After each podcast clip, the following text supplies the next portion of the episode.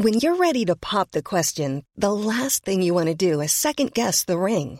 At Bluenile.com, you can design a one of a kind ring with the ease and convenience of shopping online. Choose your diamond and setting. When you find the one, you'll get it delivered right to your door. Go to Bluenile.com and use promo code LISTEN to get $50 off your purchase of $500 or more. That's code LISTEN at Bluenile.com for $50 off your purchase. Bluenile.com code LISTEN. Las noticias. ¿Qué tal? ¿Cómo le va? Estás a punto de escuchar Yo soy Javier Alatorre. las noticias con Javier Alatorre. La vamos a pasar muy bien. Comenzamos. Condena mía. Siete son los pecados cometidos. Suman ocho conmigo, nueve los que te cobro, más de diez he sentido. Y, y por mi parte sobre el arte, lo que me das, dámelo, dámelo bien. Un poco aquí, un poco aquí. Cuando tu boca me toca, me pone y me provoca, me muerde y me destroza, toda siempre es poca. ¿Cómo está? ¿Cómo le va? Buen inicio de semana. No sabe la de información, la de temas que vamos a tener con usted. Así es que acomódese. Nosotros lo vamos a acompañar en sus actividades, en sus cosas. Llámenos desde luego. Ahorita le vamos a recordar el número telefónico. Estamos iniciando con Miguel Bosé, a quien le enviamos un, un abrazo, un saludo a él, a sus hijos. Qué cosa tan horrorosa lo que le sucedió este fin de semana. El viernes se metieron unos fulanos a su casa. Se metieron él mismo, este, pues lo acaba de decir también allí en sus redes sociales, que eran 10 sujetos armados. 10 se metieron a su casa en la Ciudad de México, acá hacia, hacia el sur de la Ciudad de México, que los amarraron a él, a sus hijos, a las, eh, la señora, la personal de servicio eh, de su casa, tienen ahí también un, un chofer, estuvieron ahí amarrados, dice que sus hijos se portaron increíblemente bien, muy valientes, pues es que imagínense nada más que se metan 10 sujetos a robar todo, él eh, pues ya seguramente ha presentado las denuncias eh, pertinentes. Eh, terrible, terrible este clima de inseguridad en nuestro país. Él sí eh, reconoce toda esta situación, pero deja muy claro que no se va de México, ¿no? Dice, no, no, no, no, no. Este es un gran país, yo coincido con él en que es un gran país, con una terrible, eh, con un terrible gobierno que no puede acabar con la inseguridad, eso es cierto, pero eso no significa que el país este, no tenga destino. Claro que tiene un buen, un buen puerto. Y algún día, en algún momento, vamos a llegar a ese buen puerto donde logremos recuperar la paz, donde logremos recuperar la tranquilidad, este país tan, tan bonito, tan hermoso, tan generoso y tan golpeado por la inseguridad. Un saludo a Miguel Bosé y un poquito más adelante le vamos a ofrecer eh, todos los detalles de lo que, de lo que le sucedió, de lo que le lamentablemente le, le ocurrió. El eh, número telefónico 55 14 90 40 12, 55 14 90 40 12. Oiga, al ratito vamos a platicar, bueno, Chiapas está muy revuelto. Saludos a nuestros amigos que nos sintonizan allá en Tuxtla Gutiérrez. Vamos a estar este, con ustedes en un momentito más y estaremos de punta a punta. Mire, vamos a ver todo lo que está pasando. Están quemando libros de texto, está la delincuencia también, este, pues haciendo de las suyas en la frontera sur, una cosa terrible. Y estaremos en la otra punta. Estaremos en Baja California con el paso de Hillary. No, los apagones estuvieron bárbaros en Baja California, Baja California Sur, en Sonora. Es el paso de, de, de, un huracán, pero mire, se debilitó, afortunadamente se debilitó muy pronto. Unos aguaceros de miedo, unos aguaceros de terror. Y sí, las afectaciones fueron de, verdaderamente fuertes todavía. Se está haciendo una revisión, todavía hay miles y miles de familias, de usuarios sin energía eléctrica, cosa que nos mortifica En este caso, sí hay que reconocer, hay que reconocer que la Comisión Federal de Electricidad trabaja durísimo. Porque una cosa son los funcionarios de escritorio tan lejos en la Ciudad de México y otra cosa son las trabajadoras y los trabajadores de la calle, los que están eh, ahí trabajando durísimo en este esfuerzo por el restablecimiento de la energía eléctrica en Baja California, Baja California Sur y en Sonora también. Le vamos a tener toda la crónica del paso de este huracán. Saludos en Mexicali. Sé que nos sintonizan todos los días allá en Mexicali, lo nunca visto. A ver, em, para darle una, una, un contexto más o menos a lo que ha sucedido con, con Hillary. En el centro en el sur del país estamos de alguna manera familiarizados con los aguaceros, las inundaciones y todo este tipo de, de cosas, pero en Mexicali hacía 100 años, más o menos, que no se registraba una situación de esta naturaleza. Entonces, generaciones y generaciones, todavía la semana pasada estaban a 50 grados. Esta misma semana, ya nada más que salga el sol, van, van, van a regresar las altas temperaturas. Entonces, sí, fue un asunto insólito que llegara una tormenta tropical. Y nuestros amigos que nos sintonizan allá en California, allá al otro lado en los Estados Unidos, también decían, pero ¿qué es esto? Pero qué es lo que está sucediendo. Y cuidado porque ya va otro ciclón también del lado del Golfo, en el norte de Tamaulipas, en el sur de Texas. Habrá que ponerle atención, muchísima atención a lo que pueda suceder también en las próximas horas. Y le digo que estamos iniciando la semana muy fuerte y regresa. Bueno, y en la Ciudad de México, ¿qué quiere que le diga con las lluvias? Son lluvias, a ver, no es tormenta tropical, no es huracán, no es nada de esto, son lluvias. Y quedó bueno. Árboles caídos, letreros, unos lodazales, y es, y es una lluvia de las pocas lluvias de esta temporada, porque tenía que haber estado lloviendo desde mayo. Entonces, con estas eh, eh, lluvias del fin de semana, bueno, la de Dios es grande. Qué barbaridad, árboles encima de las casas, un árbolononón de, de 16 metros, pero mire, hubo, eh, ya, ya le he contado también estas decisiones de los gobernantes en, en, su momento de decir, pues vamos a traernos unos eucaliptos. Bueno, ¿y para qué te quieres traer los eucaliptos? Para que absorba la, el agua del subsuelo. Ah, bueno, imagínese usted con qué torpeza, con qué torpeza y ahora tenemos estos arbolones que primero están absorbiendo todo, todo el, no dejan crecer nada alrededor, ¿no? Y este, y se caen. Y son unos arbolones enormes que, que deberían de haber hecho desde hace muchísimo tiempo sustituir estas especies que ni siquiera son este, nativas y que tanto daño provocan. Bueno, pues también estas lluvias provocaron un caos tremendo. Vamos a saber en temas de inseguridad también este funcionario de la Embajada de la India, este lo mataron en las calles de la Ciudad de México para robarle. Así como lo oye, pueden dar todas las explicaciones que quiera, la Embajada de la India, pues también muy diplomáticamente ha contestado, pero venían del aeropuerto. Mucho cuidado cuando llegue usted a la Ciudad de México, no se distraiga, no tenga nada llamativo. Si va a venir a la Ciudad de México, no traiga cadenas, anillos, relojes, pulseras, no traiga nada de eso para que no corra usted ningún riesgo. Y si cambia dinero, Ay, pues, ¿qué quiere que le diga? Muchísimo cuidado, porque ahí adentro del aeropuerto de la Ciudad de México están los bandidos viendo, están viendo y la gente llega pues distraída, contenta, dice, ay, pues vamos a empezar las vacaciones, a ver, cámbiate un dinero aquí y les dan y les dan el sablazo. Muchas personas van al aeropuerto por el tipo de cambio ahí a, buscar, ¿no? Que le den un poquito más de, de pesos por sus dólares pero pues allí están viendo y si no están viendo son como en los bancos, como en muchos bancos que son los mismos cajeros, cajeras, los que dan el pitazo a los de afuera y le dicen, mira, iba uno así, así y así, lo van siguiendo, siguiendo, se,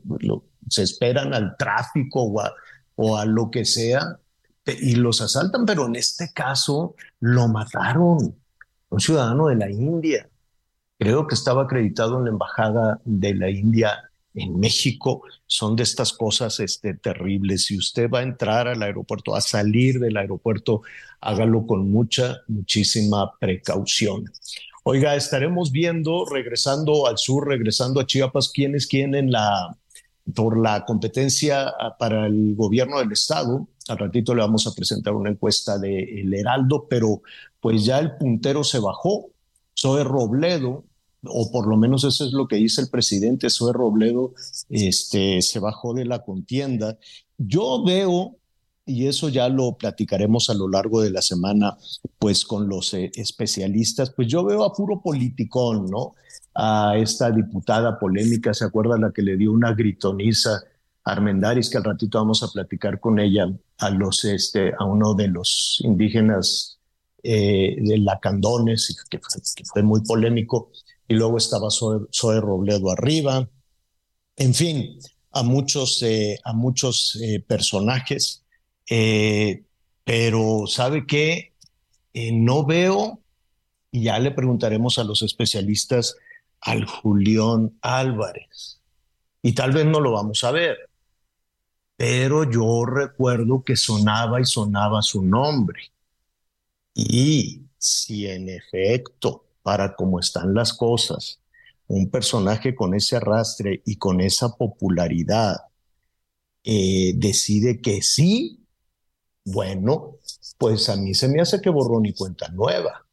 Luego le voy a contar algunas perlitas, algunos detallitos de todos los que levantaron la mano. Ya, ya ve que hay uno que no le salieron las cuentas con el penthouse que renta, que va creo que en segundo o tercer lugar.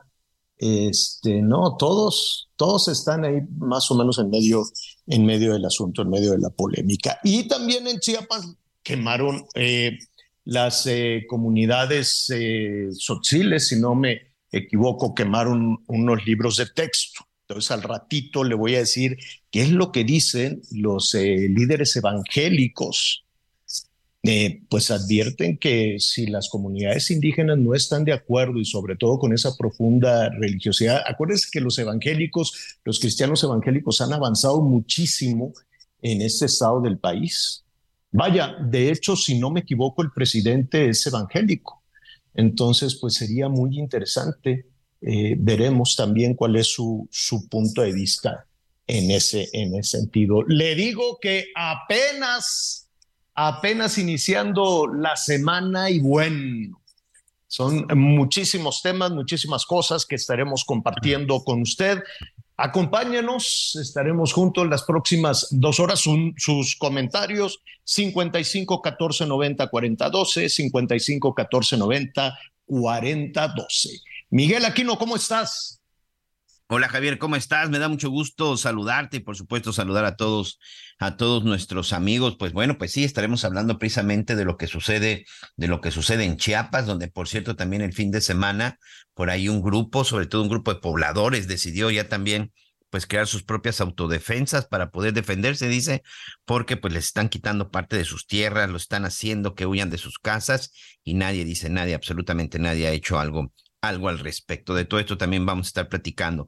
Saludos a todos nuestros amigos en la zona de Baja California, Baja California Sur, en la zona del Pacífico, en donde pues Hillary dejó, pues sí, dejó a su paso pues algunos daños, provocó severas inundaciones y tan solo, bueno, pues en la zona de Baja California, de Baja California Sur, pues ahí hay varias personas que hoy y sobre todo desde el fin de semana pues tuvieron que pasar la noche en un refugio temporal. Recordemos que ya se está aplicando el plan Marina y por supuesto el plan DN3 por parte del ejército mexicano y hay que estar muy pendientes porque la lluvia, la lluvia va a continuar y en donde también los daños fueron muy, muy serios, muy severos, fueron también en la zona, en la zona de la Ciudad de México. Pues los saludamos desde el sureste del país, en donde este fin de semana también tuvimos algo, algo de lluvias, pero bueno, pues con temperaturas todavía bastante, bastante agradables. También en unos minutos más vamos a platicar con el embajador de México en Canadá, con, Carlos Joaquín González, ex embajador, ex gobernador, perdón, precisamente del estado de Quintana Roo.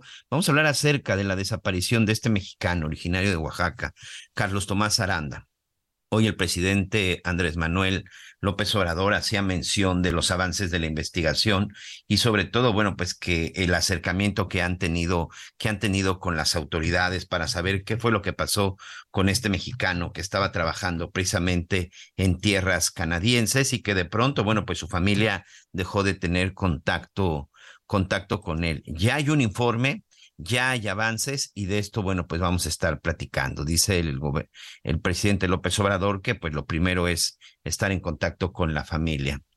Eh, Carlos Tomás Aranda desapareció desde el pasado mes de julio en Columbia Británica, esto en la zona de Canadá, en donde él, pues en donde él se encontraba trabajando, en donde él tenía pues constantemente un reporte y hablaba sobre todo con sus papás, sobre todo con sus papás. Con ellos se comunicaba y les informaba y les decía, pues cómo le había ido. A ellos eran los que normalmente les mandaba, les mandaba dinero y de pronto pues dejaron de tener eh, contacto con él. Desde el 7 de julio, amigos, desde el 7 de julio, estamos hablando de un mes y 14 días que no se sabe absolutamente nada de este, de este joven de origen oaxaqueño.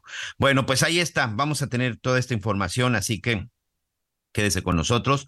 También vamos a platicar en este momento. Eh, ok, perfecto. Y vamos a entrar con nuestra compañera Mayeli Mariscal para hablar sobre lo que está sucediendo como parte del seguimiento de estos jóvenes desaparecidos en la zona de Lagos de Moreno y que seguramente usted vio en las redes sociales y que aquí aprovecho para recordarle, hay que tener mucho cuidado y sobre todo mucha responsabilidad de pronto con lo que nosotros encontremos en las redes sociales. Este, pues hace poco ya ve lo que sucedió con el caso de José Luis Perales, de este cantante español, que de repente empezó en las redes sociales y empezó a salir en algunos medios desde Europa de que el gran José Luis Perales había fallecido y pues muchos medios a nivel mundial, ¿eh? no solamente en México, a nivel mundial, comenzaron a dar por hecho que había fallecido este José Luis, José Luis Perales y de pronto aparece el cantante español en Londres, donde estaba vacacionando con su familia y a través de sus redes sociales dice, a ver, espérense un momento, aquí estoy.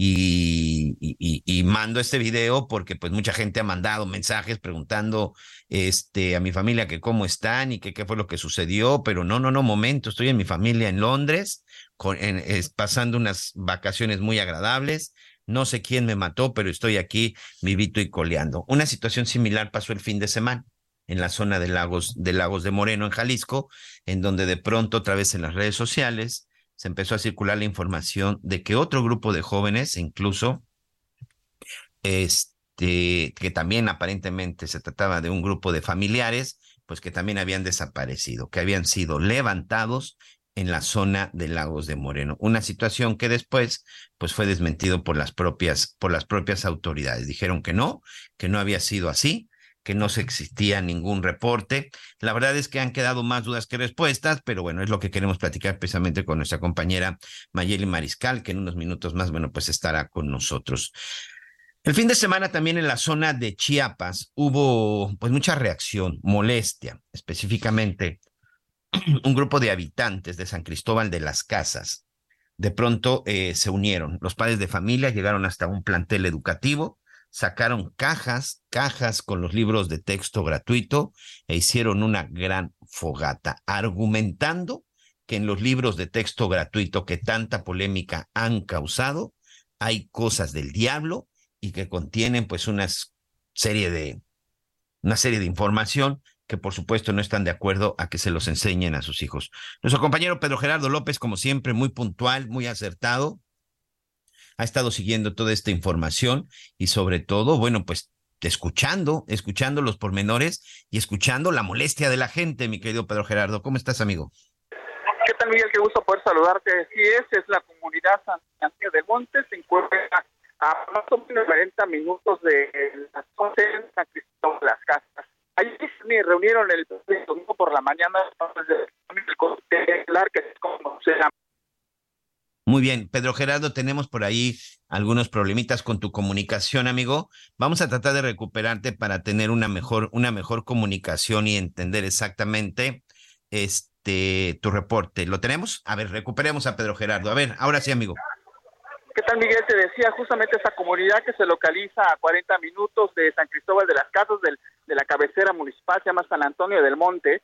Y ayer por la mañana se reunió este comité eh, escolar, que es así como le llaman, y decidieron después, dicen ellos, de leer los libros, esos que fueron entregados en la semana anterior por la Secretaría de Educación para su distribución, decidieron no entregarlos, sino nada más de entregarlos, decidieron quemarlos mismo en la escuela primaria donde se habían reunido. Los eh, pobladores aseguran que, bueno, no son buenos los libros de texto, que no les van a entregar a sus hijos, porque dice, bueno, son libros del diablo, así lo dijeron, así lo gritaban, tienen este otros eh, contenidos, y finalmente ellos decidieron que no los iban a entregar y los quemaron. Es el acuerdo que tienen estos comuneros, ahora están pidiendo, están exigiendo que les entreguen libros que fueron impresos en el periodo anterior, en el ciclo escolar anterior, y con eso únicamente, dicen los comuneros, van a iniciar el ciclo escolar. Mientras no lleguen, dicen los libros de texto gratuitos para los niños de esta comunidad, no van a iniciar el ciclo escolar. El temor, por supuesto, de las autoridades es que esta situación se replicara en otras comunidades muy cercanas. Incluso los mismos padres de los comités tienen otros hijos en otras primarias cercanas a esa comunidad y también estaban en la decisión de hacerlo. Hoy por la mañana se iban a reunir los comités de, de, educación de estas comunidades indígenas, que son indígenas totiles, iban a determinar qué iban a hacer con los libros, Miguel. Aquí hay una parte interesante ayer que escuchaba, sobre todo las denuncias de algunos de los padres. Primero que nada, este Pedro Gerardo, y creo que es un punto muy importante, interesante. Estas comunidades son todavía de las que se rigen por usos y costumbres, ¿verdad? Así es, definitivamente. Ellos forman sus propios comités, ellos deciden quién ingresa incluso a dar clases en las comunidades, ellos deciden cuándo, incluso en algunos casos lo, lo hacen las escuelas también, eh, cuando inician el ciclo escolar, cuando lo terminan, es dependiendo de sus usos y costumbres todo, tiene que pasar por la autoridad de usos y costumbres para que sea cualquier circunstancia dentro de las comunidades. Y este comité de educación que tienen en cada una de las colonias o cada una de las comunidades funciona así, se rigen por los usos y costumbres de toda la región.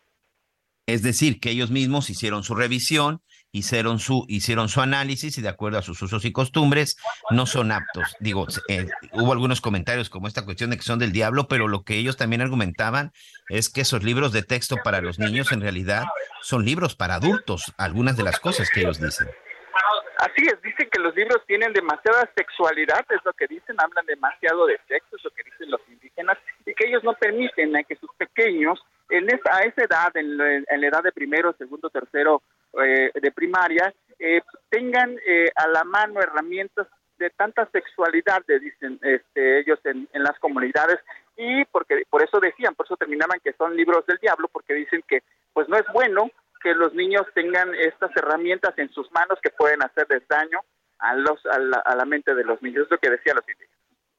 Y es que te pregunto esto de usos y costumbres porque ya sabes, no falta el que dicen que es influencia, que por si el comunismo, que si los de derecha, que si los conservadores, no, fue una decisión de un grupo de padres que precisamente desde hace mucho tiempo, desde que existe, eh, ellos son los que toman las decisiones de la educación de sus hijos. Así es, son, son comunidades que se rigen, incluso sus autoridades municipales siempre se han regido por usos y costumbres, eso lo permite la Constitución, permite el Instituto Electoral y el, Instituto Electoral. Se definen por sus usos y costumbres, incluso quienes eh, dan clases o quienes ofertan las clases, los maestros, pues en las escuelas, tienen que ser de esa misma región para que puedan ingresar a dar clases. Entonces, son personas también que además de haber estudiado la normal, también, por supuesto, conocen de, pues, de, dialecto, conocen de las costumbres, es la única manera en la que son aceptados. Así es, y bueno, y sin duda, eh, como dices, hay una preocupación de que todo esto se puede replicar, pero seguramente que así, que así será. Pedro Gerardo, amigo, te mando un abrazo. Miguel, te mando un fuerte abrazo, muy buenos días. Muy buenos días. Y es que, no sé usted qué opine, amigos, pero sin duda esa es otra de las, otra de las cosas que se veía venir. Usted bien sabe, en la zona de Chiapas, en la zona de Guerrero, en Oaxaca, no se diga, hay muchos lugares que todavía se rigen por usos y costumbres. Y por supuesto que ahí, ahí los padres de familia, pues más allá de las cuestiones de la política o de la politiquería, como dice el presidente, pues ahí sí van a tomar decisiones también importantes. Descubre nuestro subcompacto más avanzado, Infinity QX50, con tasa desde 0% más un año de seguro gratis. Visítanos en Infinity Polanco, Calzada General Mariano Escobedo 476, Anzures. Teléfono 5590-357748. Válido del 16 al 31 de agosto. Al promedio del 10.7% sin IVA para fines informativos. Consulta www.infinity.mx diagonal promociones.html. Conéctate con Javier a través de Twitter, arroba javier-alatón. Sigue con nosotros. Volvemos con más noticias. Antes que los demás. Todavía hay más información. Continuamos. ¿Tienes miedo de que tu hijo se convierta en un adulto insatisfecho? Este 14 de octubre en el Master Bebemundo vamos a darte las herramientas para que tu hijo se convierta en líder de su propia vida. Master Bebemundo 2023, niños felices, adultos líderes. En Papalote Museo del Niño, boletos a la venta en masterbebemundo.com. Redefine el lujo y también el subfamiliar Infinity QX60 con 36 meses sin intereses o bono flexible. Descúbrelo en Infinity Pedregal, Avenida Insurgente Sur 1355, Jardines del Pedregal. Teléfono 5555 285344. Válido del 16 al 31 de agosto. Al promedio del 10.7% sin IVA para fines informativos. Consulta www.infinity.mx diagonal promociones.html la Junta de Gobierno de la Universidad Nacional Autónoma de México publicó hoy en la Gaceta UNAM la convocatoria para el proceso de nombramiento de la persona que ocupará la rectoría para el periodo 2023-2027. De acuerdo con la convocatoria, para postularse los aspirantes deben ser mexicanos por nacimiento, ser mayores de 35 y menores de 70 años, tener cuando menos 10 años de servicio docente y de investigación en la universidad, haberse distinguido en su especialidad y gozar de estimación general como personas honorables y prudentes. Los interesados deberán enviar su currículum vitae y el proyecto de trabajo para el periodo 2023-2027 a más tardar el 4 de septiembre a la Junta de Gobierno. A su vez, dicho organismo formará comisiones para escuchar la opinión de la comunidad. Será el 12 de octubre cuando se dé a conocer públicamente los perfiles de las personas que reúnan las mejores cualidades, mismas que serán entrevistadas a partir del 23 de octubre. Al concluir las entrevistas y la deliberación correspondiente, la Junta de Gobierno nombrará a la persona que será la titular de la Rectoría para el periodo 2023-2027. Cabe recordar que quien resulte electo sustituirá al actual rector de la máxima casa de estudios, Enrique Graue, que tras ser electo en 2015 y reelecto en 2019, culmina su encargo en el mes de noviembre. Informó Ángel Villegas. La lluvia leve que se registró la tarde del domingo en la zona metropolitana de Monterrey y que contrarrestó la ola de calor que los regiomontanos sufrieron en las últimas semanas, dejó a una menor sin vida. Una barda ubicada en las calles de Colector y Múnich, en la colonia Paseo de las Flores, en el municipio de Apodaca, Nuevo León, se cayó al reblandecerse el terreno dejando atrapadas a dos mujeres. Elementos de protección civil estatal y del municipio arribaron al sitio y confirmaron la muerte de una de ellas de 13 años de edad. La construcción se vino abajo al no contar con columnas y casquillos que pudieran reforzar la barda de 15 metros que se les cayó ocasionando la muerte de la niña que iba acompañando a su mamá. La madre de la menor, que aún no ha sido identificada, fue trasladada a un hospital con lesiones de consideración, mientras que el cuerpo de la niña fue cubierto por los vecinos con una sábana. Una unidad del Servicio Médico Forense trasladó el cuerpo al CEMEFO para la autopsia de ley, mientras las autoridades iniciaron la investigación para deslindar responsabilidades. Con información de Juan Teniente para Heraldo Radio. Muy bien, muchas gracias, muchas gracias por este reporte. Ahí está parte de la información. Sí, ¿eh? las lluvias de este, de este fin de semana, literal, que empezaron a presentarse desde el viernes pasado, causaron muchos problemas en algunas zonas, pero bueno, también causan un, provocan un respiro, provocan un alivio en muchas regiones, por ejemplo, como la zona de, Nuevo León, en donde usted bien sabe el año pasado los problemas que tuvieron por las cuestiones, por las cuestiones del agua. Bueno, vamos hasta la zona de Michoacán. esta zona de Michoacán, este bello estado que también lamentablemente se ha visto azotado, pues no solo por las cuestiones naturales, sino por las cuestiones del crimen organizado. Y desde hace mucho tiempo, que de pronto esas son de las cosas que uno no entiende, durante mucho tiempo se ha venido denunciando la serie de delitos a los que son eh, sometidos tanto los productores de limón como los productores de, de eh, aguacate. Hace unos días hablábamos con los productores de naranja en la zona de Veracruz y ellos nos explicaban, bueno, pues la forma en la que opera el crimen organizado. Hace unos días también en la zona de Puebla platicábamos con los productores avícolas que nos decían la forma en la que el crimen organizado pues los quiere someter e incluso cómo quieren imponerles hasta precios. En la zona de Chilpancingo lo hemos visto incluso también con el, con el pollo. Es decir, lugares en donde el crimen organizado se encarga de pues prácticamente de decidir los precios, de decidir en dónde sí y en dónde no se venden ciertos productos, eh, pues un distribuidor al menudeo a quién tiene que comprarle el producto, les cobran para poder sacar los camiones con sus propias mercancías para poderlos trasladar después de la cosecha, es decir, están sometidos a una serie de extorsiones, a una serie de de chantajes que pues los está estrangulando y por supuesto todo esto pone en riesgo la producción. Jorge Manso, mi compañero corresponsal en el estado de Michoacán, ha estado en esa zona, ha platicado con ellos y aquí pues el tema es que los limoneros dicen,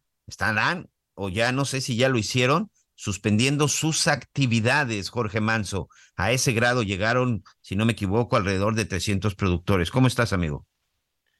Eh, ¿Qué tal, querido Miguel? Eh, en efecto, en Michoacán las cosas, el, el, tema de la actividad productiva que es líder, pues tiene eh, serias complicaciones.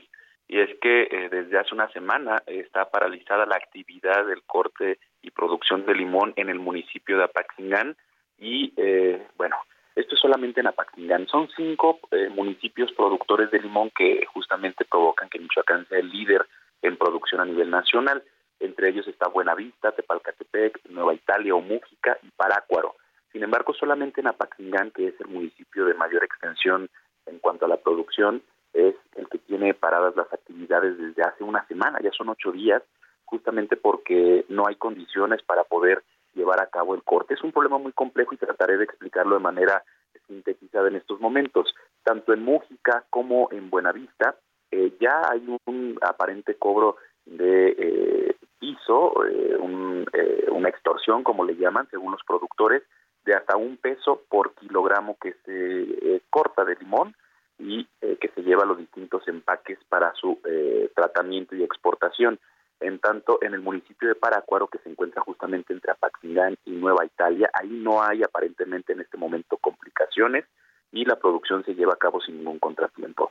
Eh, ¿Qué eh, ha pasado en la Tierra Caliente? De acuerdo con reportes que nos hemos eh, encontrado y que nos han compartido algunos eh, justamente liderazgos en el sistema Producto Limón, nos han compartido que un grupo, el que tiene la aparente hegemonía en la región, ha pedido que se le otorguen por lo menos un peso por kilogramo. Otro grupo, que es el que está en disputa, es el que pues está pues de alguna manera eh, pues en contra, digamos, entre ellos hay una disputa o, por lo menos no quieren que se le pague a este grupo que tiene la hegemonía. Eh, por una parte eh, están estos conflictos entre estas bandas y en medio quedan los productores. Lo que es un hecho es que los productores, por lo menos de Apaxingán, no están dispuestos a seguir pagando eh, pues este peso o la, la cuota que se les ha impuesto y por eso han paralizado actividades.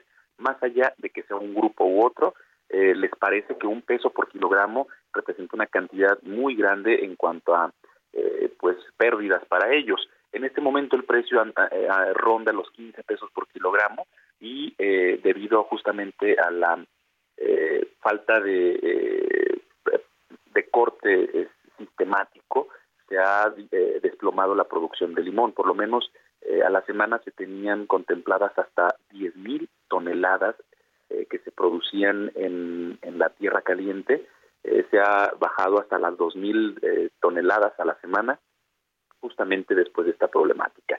¿Qué está pasando? El mercado nacional e internacional está demandando limón y justamente esto está provocando que siga encareciéndose el mismo. Eh, Michoacán, insisto, es líder en producción, al igual que eh, eh, Colima y el estado de Veracruz. Sin embargo, pues Michoacán acapara la mayor cantidad de mercados por la calidad del cítrico. ¿Qué dice el gobierno? El gobierno confirmó que hay una denuncia de oficio por extorsión, sin embargo, dijo que como tal los productores no han presentado las denuncias y ha convocado a los productores a que realicen denuncias incluso anónimas pero que agreguen elementos para la investigación y evitar el encubrimiento. Agregó el gobernador que no poner denuncias trae como consecuencia proteger a los propios extorsionadores. En Michoacán. No, bueno, hasta eh, amenazados, amigo, por el. No, bueno. Sí, en Michoacán las cosas están complejas. En la tierra caliente, evidentemente, eh, pues sí, sí hay temor de denunciar. La semana pasada, el fin de semana, el viernes, una camioneta donde se trasladaban jornaleros al corte de limón fue que aparentemente eh, iban al corte de limón cuando existía la indicación de que no, no, no se diera este, esta actividad. Insisto, es una disputa entre dos grupos delincuenciales y eh, pues quedan en medio los productores de limón.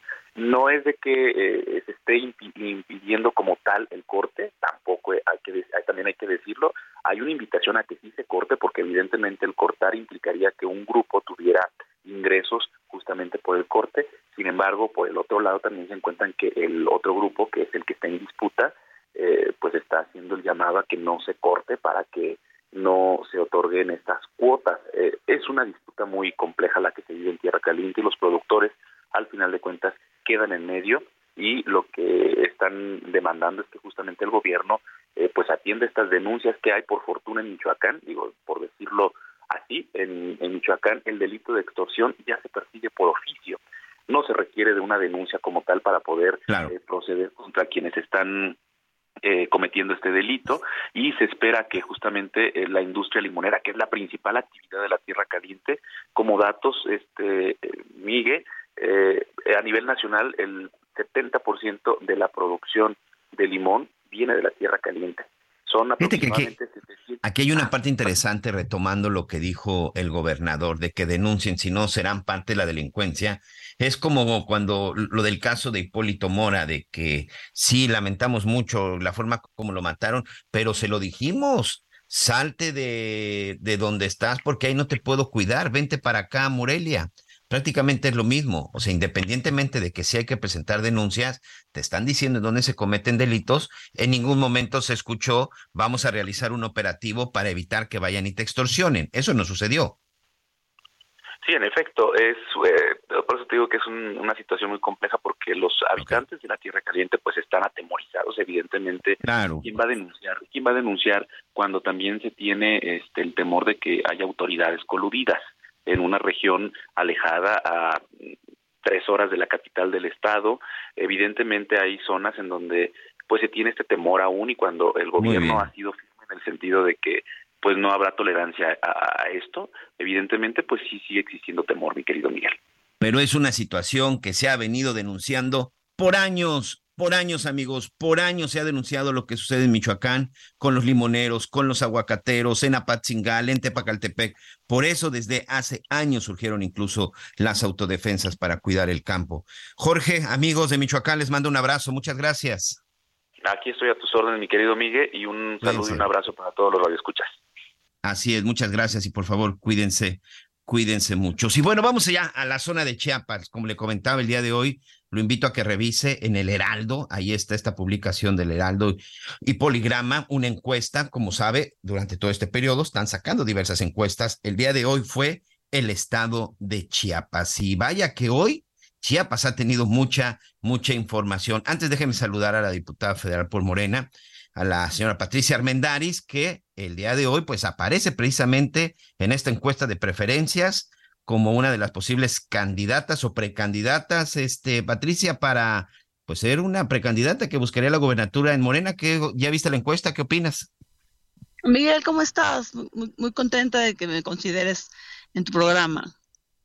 ¿Qué opino? Muchas gracias. Opino que, que mi experiencia política, que es tan joven, tan reciente, eh, me, no me deja de sorprender cuando ya me habían dicho que las cosas pueden cambiar de un día para otro. Pues hoy en la mañana tuvimos la, tuvimos la, pues para mí, para Chiapas, la desfortuna de que prefirió nuestro queridísimo Zoé Robledo quedarse a apoyar al presidente a terminar la labor del IMSS Bienestar. Y pues eso nos deja sin líder realmente morenista para Chiapas y ahora me ponen a mí que aparezco como una alternativa y pues me pone a mí a mil en mis responsabilidades como chiapaneca. Este, pero, pero ¿cómo la tomas? Digo, evidentemente, conociéndote debe ser con mucha responsabilidad. Coincido contigo. Sorprendente lo que dijo hoy el presidente López Obrador en contexto para nuestros amigos. Hoy el presidente López Obrador dijo que hace unos días, Zoe Robledo, actualmente director del IMSS, fue, lo vio, le dio un abrazo y le dijo, señor presidente, me quiero quedar al frente del IMSS, me quiero quedar al frente del trabajo que ya iniciamos hasta el final de esta administración y no pienso moverme de aquí, no pienso buscar ningún puesto de elección porque él era el candidato principal para la elección. Sí, creo que Soy Robledo es uno de los funcionarios de este gobierno que más ha destacado con un seguro social con muchos problemas, pero tienes toda la razón era uno de los que encabezaba la, la, zona de Chiapas y de pronto que eh, tener ese compromiso y esa responsabilidad no es cualquier cosa, este Patricia. Bien, querido Miguel, mi, mi, pues mira, mi gestión como diputada ha sido extraordinariamente benéfica, tanto en, en, mis logros como en los logros para las comunidades. Yo me muevo aquí como si fuera, no sé, no, no, no siento que es trabajo, estar trayendo programas productivos para toda la comunidad. Y ahora que me salen con esta encuesta de los chapanecos que me consideran como posible gobernadora, pues me ponen en realidad como la primera alternancia femenina, como la primera fuerza femenina de Chiapas. Y eso me llena de orgullo, pero híjole, mano, me llena de compromiso y de cambio de planes y de todas, de una cantidad de cosas y de pronto cuando te pones a revisar a tus, a tus pares, por ejemplo, en el caso del senador Eduardo Ramírez, hablando de Morena y, y, a lo mejor en cuestiones de oposición, pero pues de todos la, la, los candidatos que hoy vemos, por lo menos en la encuesta de Poligrama, como mujer eres la más fuerte. Pues mira, precioso, la verdad es que yo he, trabajado como chiapaneca a favor de Chiapas en, en cualquier puesto que he tenido, incluso como empresaria y Chiapas no puede seguir siendo manejado a ultranza con prácticas de saqueo, de cochupos, eso no es morena. Y me preocupa, me preocupa pues la calidad de algunos candidatos. Sí, por supuesto, la calidad y sobre todo con este estado de Chiapas que sabemos que no es trabajo de una administración. Muchos, muchos años necesitan de trabajo el estado de Chiapas y muchos otros estados por el rezago que existe, ¿no? Voy a decir una cosa. Mis cuentas me dicen que si nosotros hubiéramos entregado en las manitas de los chiapanecos todo el presupuesto federal de los últimos 40 años, los chiapanecos vivieran mejor. Los chiapanecos vivieran mejor. Chiapas se crió bajo un paternalismo de, de compadrazgos, de mantener a la pobreza bien, bien manejadita para que pudieran vender su voto y eso no puede seguir y, y, un grupo o un sector que de pronto hoy, este, Patricia, está levantándose. No lo habíamos visto y de pronto cuando escuchas que en Chiapas autodefensas o lo que acabamos de hablar con nuestro compañero corresponsal, lo que vimos en San Cristóbal de las Casas con el libro de, los, de texto gratuitos, pues de pronto también preocupa que ciertos sectores, no quiero decir que estaban tranquilos, dormidos, pero ciertos sectores, sobre todo los de usos y costumbres, que estaban tranquilos viviendo en su comunidad, hoy están levantándose, hoy están alzando la voz. Mira, la verdad es que el factor más asustador es este fenómeno de la inseguridad y del crimen organizado en Chiapas. el micromenudeo está muy pesado. Yo por eso estaba tan contenta de que no es por nada, en esa parte sí soy antifeminista, de que un hombre iba a venir a, gobernar Chiapas porque eso es trabajo de mucho trabajo, mucho trabajo de pues de, golpeteo y de negociaciones, que para eso sí es una labor más masculina, te lo digo en serio.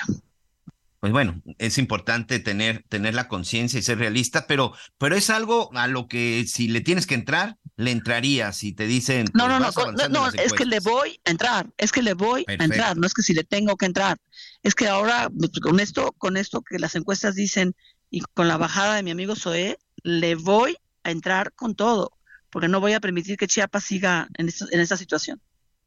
Oye, por mucho tiempo, o por lo menos en los últimos años, hemos visto que el Partido Verde ha tenido una influencia importante.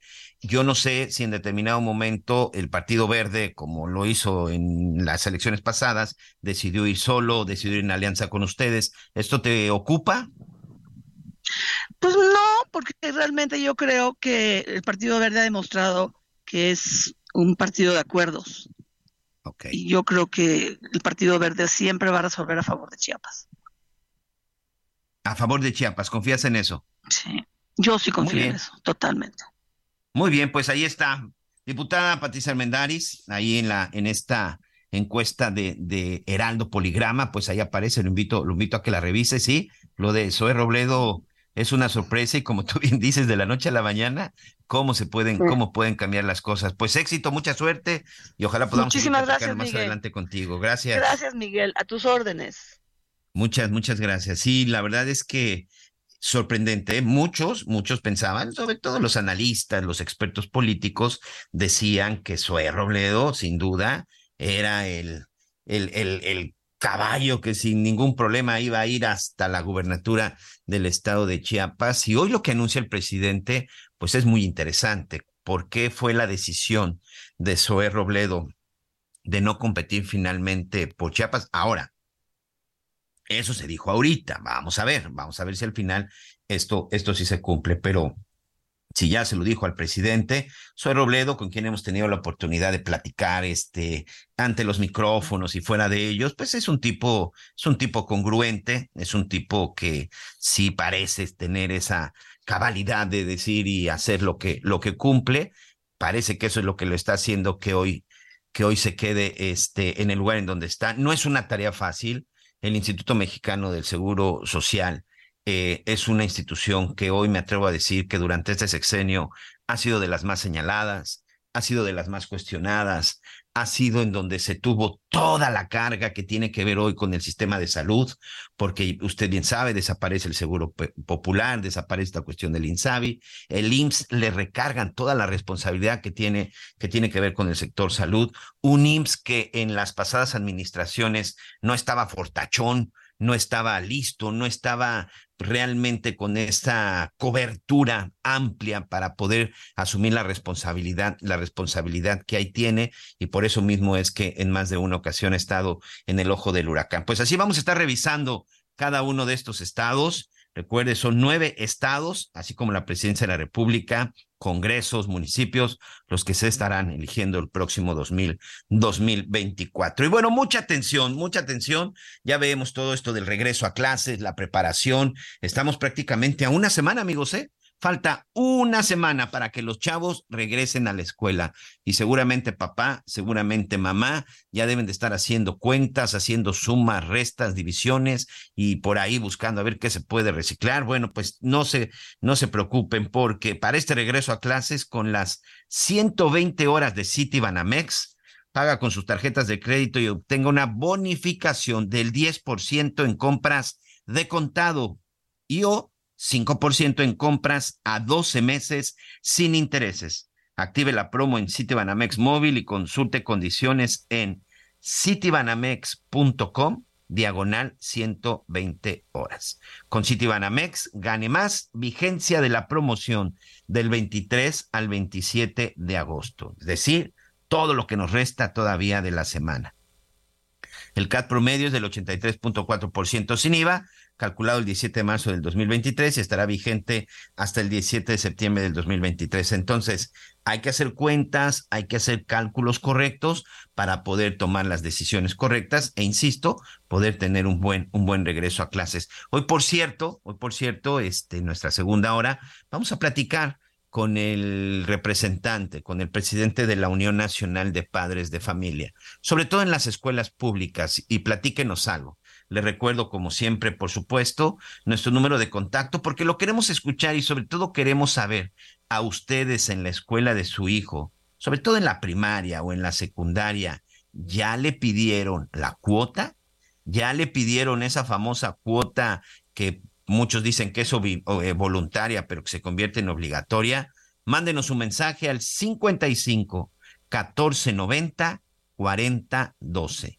55 1490 4012. Si a usted le están pidiendo esta famosa cuota de inscripción voluntaria en la escuela de su hijo o con esto lo quieren condicionar para la entrega de útiles, para la entrega de eh, los libros de texto, para la entrega de uniformes o incluso para inscribirlo, es ilegal. Entonces, mándenos un mensaje de qué estado, de qué ciudad, qué escuela y qué es lo que está sucediendo. Y de esto vamos a estar platicando en la próxima, en la próxima hora. Necesito hacer una pausa. No se vaya, regresamos con más en las noticias con Javier Alatorre. es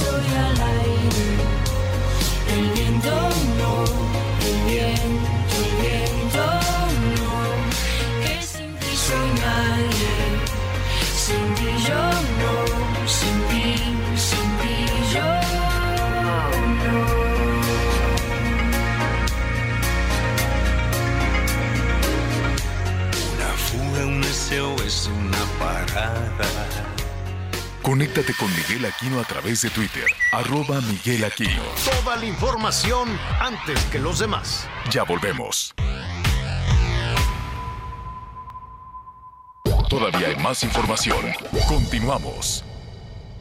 Descubre nuestro subcompacto más avanzado, Infinity QX50, con tasa desde 0% más un año de seguro gratis. Visítanos en Infinity Polanco, Calzada General Mariano Escobedo 476, Anzures. Teléfono 5590-357748. Válido del 16 al 31 de agosto. Cal promedio del 10.7% sin IVA para fines informativos. Consulta www.infinity.mx diagonal promociones.html. Las noticias en resumen.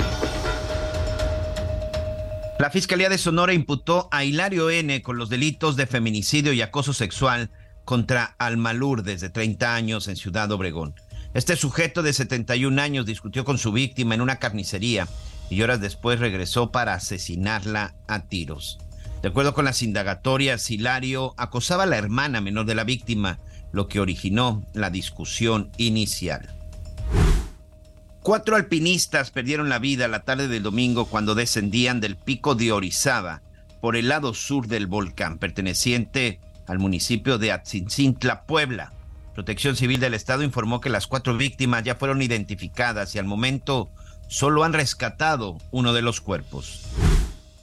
Y el pasado sábado un hombre originario de la India identificado como Ketan Sa fue asesinado en calles de la colonia Narvarte en la Ciudad de México.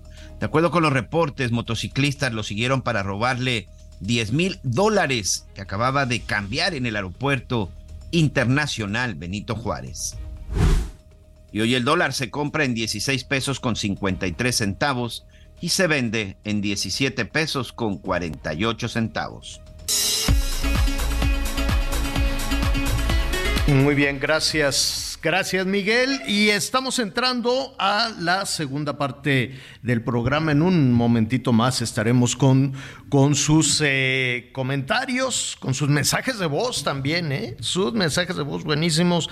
55 14 90 40 12, 55 14 90 40 12. Gracias por, eh, por sintonizarnos. Antes de, de, ir con nuestro siguiente invitado, eh, quisiéramos evidentemente que tener una tregua, como lo decíamos al principio del programa. Yo sé que, que, esta situación macabra que vivimos cotidianamente los mexicanos no es el destino de nuestro país. Me resisto a pensar que ese es el destino de un país tan generoso, tan, tan, tan rico en, muchísimas, en, muchísimos temas y que de pronto pues, nos tienen sumidos en, eh, en, el miedo, en el terror, en la angustia cotidianamente. ¿no? ya, viene la, ya viene la temporada, la apertura del ciclo, del ciclo escolar. Y me comentaba una señora muy humilde, una señora que vende carpetitas ahí en la banqueta, me dice, no sé cómo le voy a hacer porque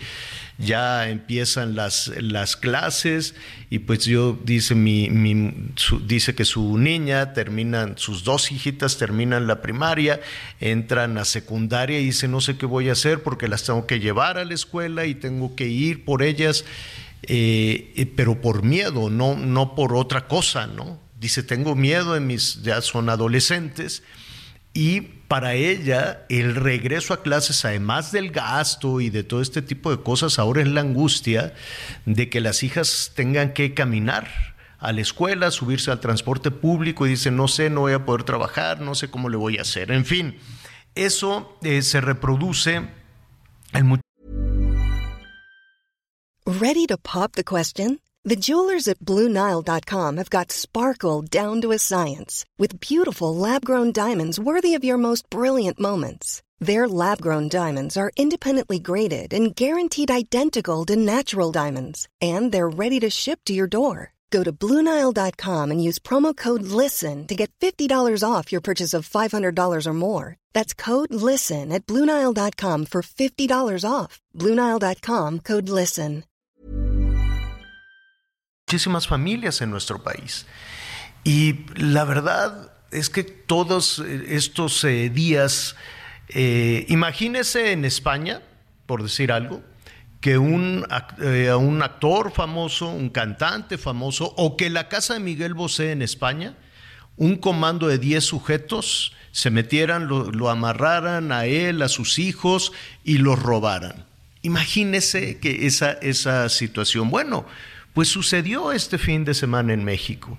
Y de pronto hay cabezas colgadas, y hay jóvenes desaparecidos, y hay ejecuciones, y hay diplomáticos que son asesinados en, la, el, en la calle para robarles el dinero, como este ciudadano hindú que salía del aeropuerto, lo alcanzaron, lo mataron para robarle, ¿no?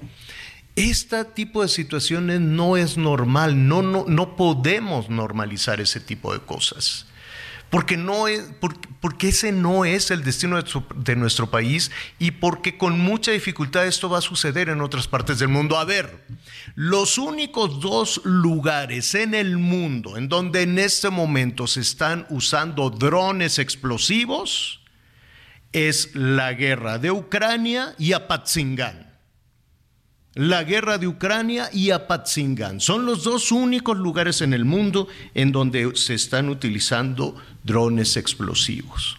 Y en nuestro país, en lo que va de esta administración, corrígeme si me equivoco, Miguel, pero estamos hablando y en una cifra eh, no completa de más o menos 40 mil mujeres y hombres desaparecidos. Así es, Miguel, 40 mil más o menos, ¿no? Mujeres sí. y hombres desaparecidos. Sí, uh -huh. sí, de acuerdo. Como evidentemente son cifras que de pronto son muy, son muy difíciles de, de tener con claridad. Y sobre todo, ¿sabes qué, Javier?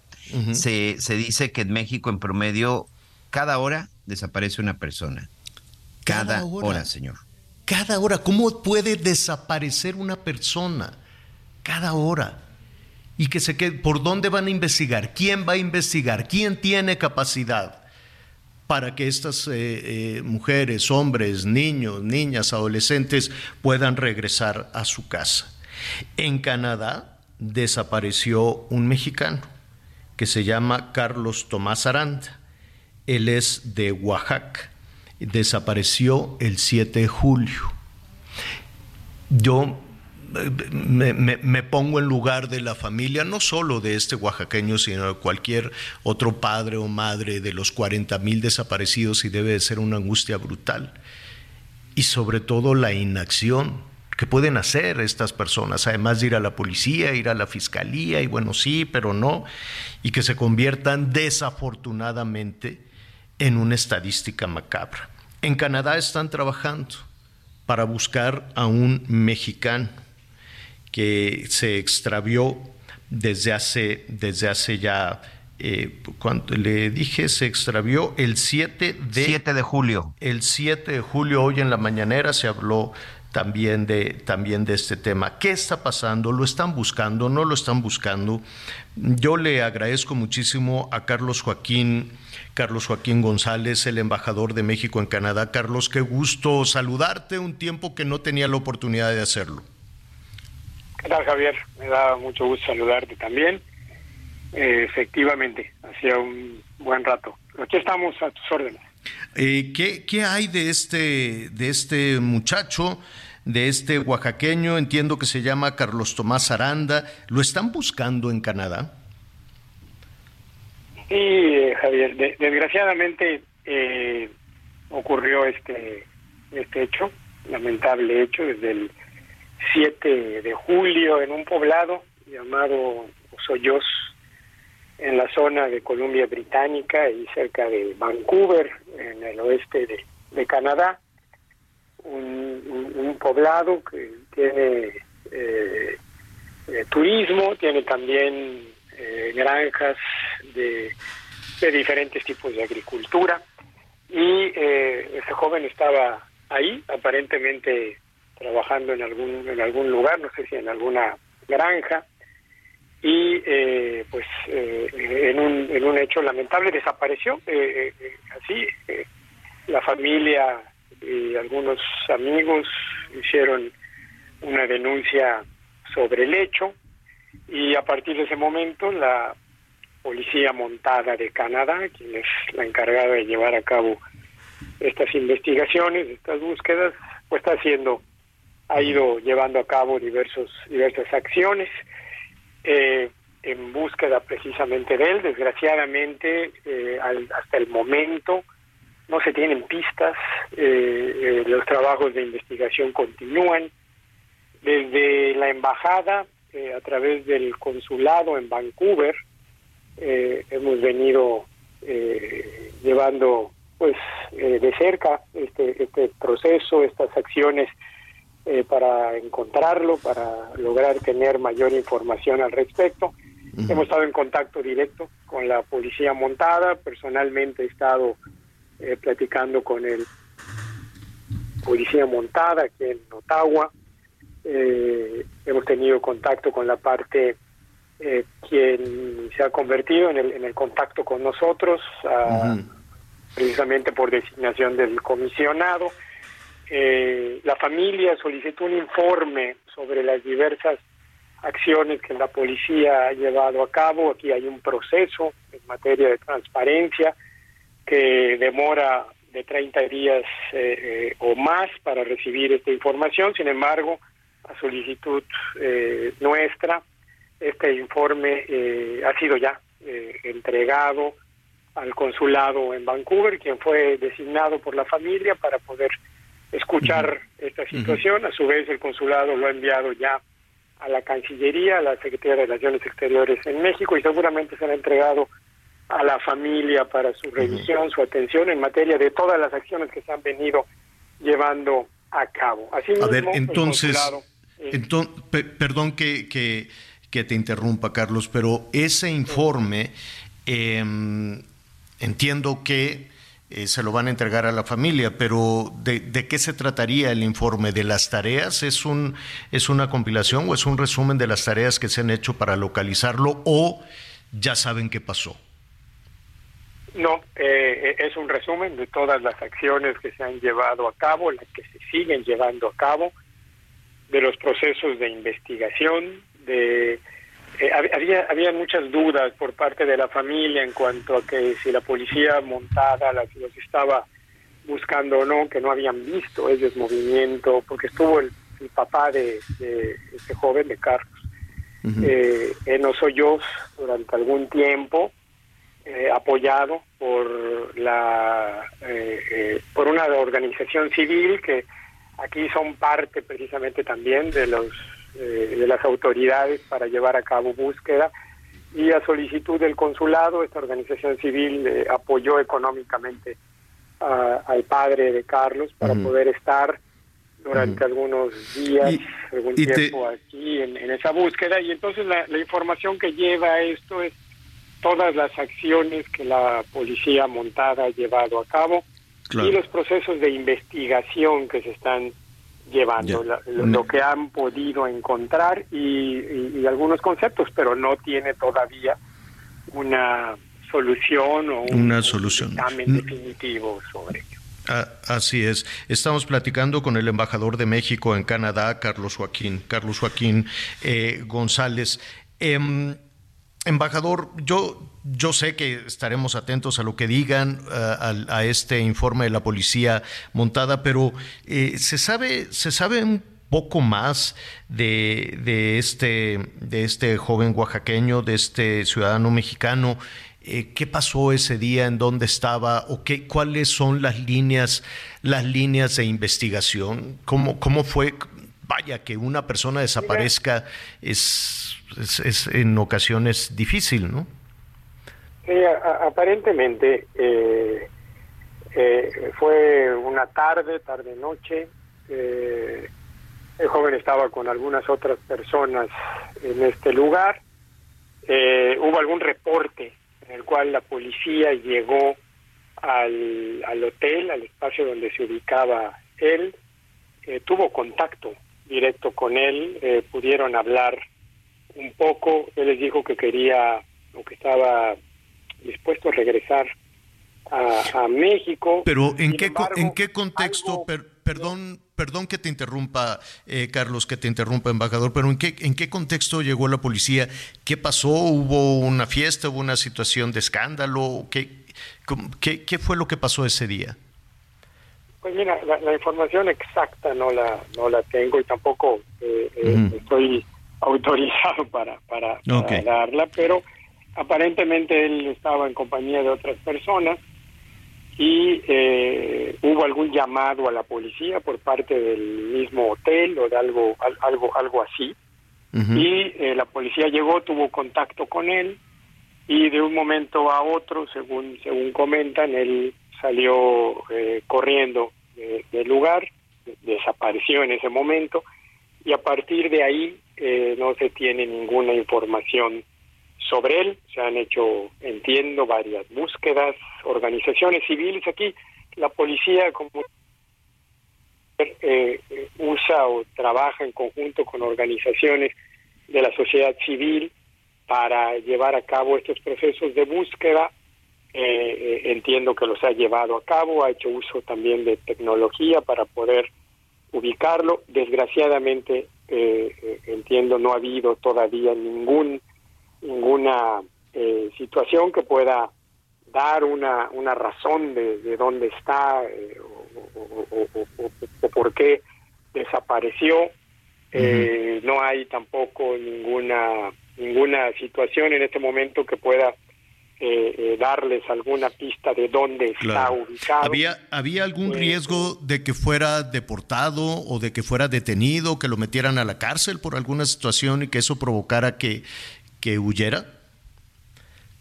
Pues aparentemente no. Él, él eh, eh, eh, su estatus migratorio no era el de, un trabajador, aunque estaba haciéndolo en, mm. en Canadá.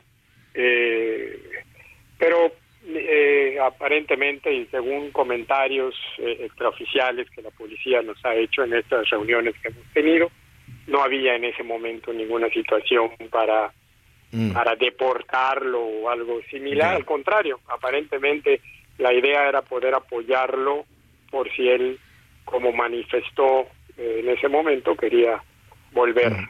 a México. Carlos Joaquín González, embajador de México en Canadá, nos dio mucho gusto saludarte y muchísimos temas desde las cuestiones, los conflictos que podemos tener con el Tratado de Libre Comercio hasta pues eh, las, las condiciones, incluso oportunidades laborales que pueden tener los mexicanos en algunas temporadas allá en Canadá. Así es que, si nos permites, te estaremos molestando.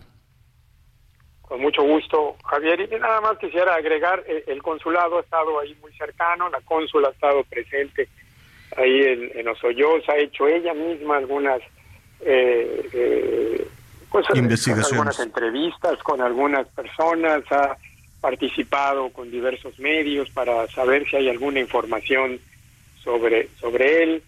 Eh, la, canciller ha estado hablando directamente también con autoridades canadienses para poder mantener y seguir con la investigación y la búsqueda. Nosotros vamos a estar muy atentos también de ello. Y con mucho gusto estamos gracias. órdenes para cualquiera de los diferentes temas. Muchísimas gracias, embajador. Un abrazo. Muchas gracias, un saludo. Hasta pronto, hasta pronto. Pues esperemos que, lo localicen con bien. Se llama Carlos Tomás, es eh, de Oaxaca, entiendo que, el estatus o su presencia en Canadá era como, como turista Miguel, aunque de pronto tuvo la oportunidad tal vez de, pues de mandar algo de dinero a su, familia. Su familia ha batallado muchísimo para poder viajar porque pues no tienen no tienen muchos este, recursos. Los padres de Carlos Tomás pues esperan muy pronto poder tener resultados. a, lo que voy con esta situación, con lo que estamos hablando, una situación que ha involucrado al embajador, a la cónsul, a la policía montada, al gobierno de Canadá, buscando a una persona. La gran diferencia, enorme diferencia que hay con México en Canadá están buscando a un extranjero, están buscando a un mexicano que se extravió el mes pasado. Y aquí hay dicho por el propio subsecretario de Gobernación una, eh, pues una situación no resuelta de los desaparecidos de 99%. Más o menos eso dijo, ¿no? Una situación de 99% de personas desaparecidas y ahí están las mujeres como pueden las buscadoras, buscándole en los cajones como sea para poder encontrar a los suyos. Son las madres y los padres y las familias de los desaparecidos quienes están actuando. Por lo demás, no hay resultados y no nada más en esta administración, sino en los gobiernos anteriores. Nadie busca a las personas desaparecidas. No sé el recuento, debe de ser algo así como 150 mil, 150 mil. 150 mil personas. Es un asunto de horror. Los desaparecidos, y como nos dice Miguel Aquino, cada hora, cada hora desaparece una persona en México. Cada hora. Qué cosa tan terrible. Oiga, le hablábamos eh, al principio de, del programa también de que las lluvias a ver, fue una temporada de lluvias muy flaca, ¿eh? Digo, va a llover hoy, van a incrementarse de acuerdo al pronóstico las lluvias por ahí de miércoles y jueves hacia el fin de semana. Lloverá un poco más en la Ciudad de México. Pero también tiene que llover en el Estado de México, tiene que llover en Michoacán, tiene que llover en todos estos estados que alimentan a la ciudad, a la Ciudad de México. Hemos tenido una temporada de lluvias muy flaca las presas siguen secas en una buena parte de nuestro país. Con todo, con todo y eso, una tarde de lluvia, mire usted en lo que se eh, convierte en la Ciudad de México. Gerardo Galicia, nuestro compañero reportero. ¿Cómo estás, Gerardo? Muy bien, Javier, excelente tarde y bien lo mencionas, prácticamente una sola lluvia colapsó a la Ciudad de México este fin de semana. Tan solo la intensa lluvia que cayó prácticamente en el Valle de México este sábado provocó serias afectaciones en toda la Ciudad de México. Equipos de emergencia acudieron al auxilio de capitalinos que a través del 911 reportaron árboles caídos, inundaciones, incluso un incendio. Por su parte, la Secretaría de Gestión Integral de Riesgos y Protección Civil informó que en la alcaldía La caída de una rama en cables de mediana tensión de la CFE provocó un cortocircuito que este a su vez eh, provocó el incendio en el techo de una fábrica ubicada en la calle de España y tercera cerrada de España de la colonia Cerro de la Estrella. Afortunadamente no se registraron personas lesionadas. Por otro lado, también la lluvia provocó que la calzada Ignacio Zaragoza quedara completamente cerrada debido a una inundación completamente, a una severa inundación, llegando a las inmediaciones del distribuidor vial de la Concordia. De hecho, cientos de vehículos que se dirigían hacia su entronque con la autopista La México-Puebla quedaron completamente varados por varios minutos, pues el nivel del agua superó fácilmente el metro de altura. Además, en diversas alcaldías se registraron la caída de distintos árboles sobre fachadas, vehículos, incluso uno de estos árboles provocó la suspensión del servicio del tren ligero entre la terminal Xochimilco y la estación Huipulco, brindando el servicio provisional entre Tasqueña y el Estadio Azteca. De hecho, el servicio del tren ligero se normalizó hasta el otro día, hasta el domingo fue que terminaron de elaborar los equipos de emergencia y de hecho todo el fin de semana la Secretaría de Protección Civil mantuvo la alerta amarilla debido a los fuertes vientos y eh, la lluvia que persistió prácticamente este fin de semana. Y por lo pronto, Javier, es el reporte. Estaremos eh, atentos, desde luego, a tu información en esta semana que van a continuar, van a continuar las lluvias. Gracias. Oiga, gusto, Gracias, hasta luego. Allí está nuestro compañero Gerardo Galicia con el reporte. Fíjese que, atención nuestros amigos allá en eh, Baja California, en eh, Baja California Sur también, porque, pues imagínense, qué bueno que llegó con una descarga de agua que sí provocó unos arroyos, unas inundaciones, hay unos lodazales eh, enormes, pero qué bueno que de alguna manera se debilitó el, eh, el huracán Hillary. Pegó como tormenta, no como huracán, pegó como tormenta y aún así, bueno, pues todavía a esta hora hay este, eh, personas sin energía eléctrica eso sí, la Secretaría de Marina pues desplegó a 2.000 elementos en diferentes partes de la península de Baja California. Em, se reportan deslaves, se reportan fuertes corrientes, pero pues fuertes corrientes en, las, eh, en, los arroyos que pues de alguna u otra manera están secos el, paso, el, paso, de, el paso del agua. En síntesis, la em, protección civil Dice que Hillary no tocó territorio nacional como, como huracán, fue una tormenta. Imagínense que además de ese castigo hubiese llegado con esos vientos eh, tan potentes, tremendos, se debilitó. El fenómeno, dice, pegó como tormenta en eh, Cabo San Quintín, Baja California. Se realizaron eh, desalojos en varias islas y se está llevando todavía a cabo la evaluación en los daños de infraestructura. Están apurando, desde luego, a que las personas, las familias puedan recuperar la energía eléctrica, porque pasada la tormenta viene el calorón. Y sin luz, pues si no hay luz no hay agua, no sirve el refrigerador. Volvemos. Conéctate con Javier a través de Instagram arroba javier-alador. Sigue con nosotros. Volvemos con más noticias. Antes que los demás. Todavía hay más información. Continuamos.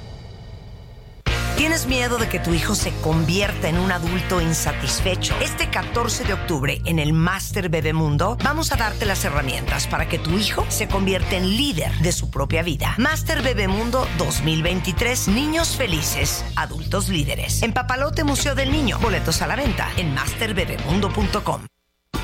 Las noticias en resumen.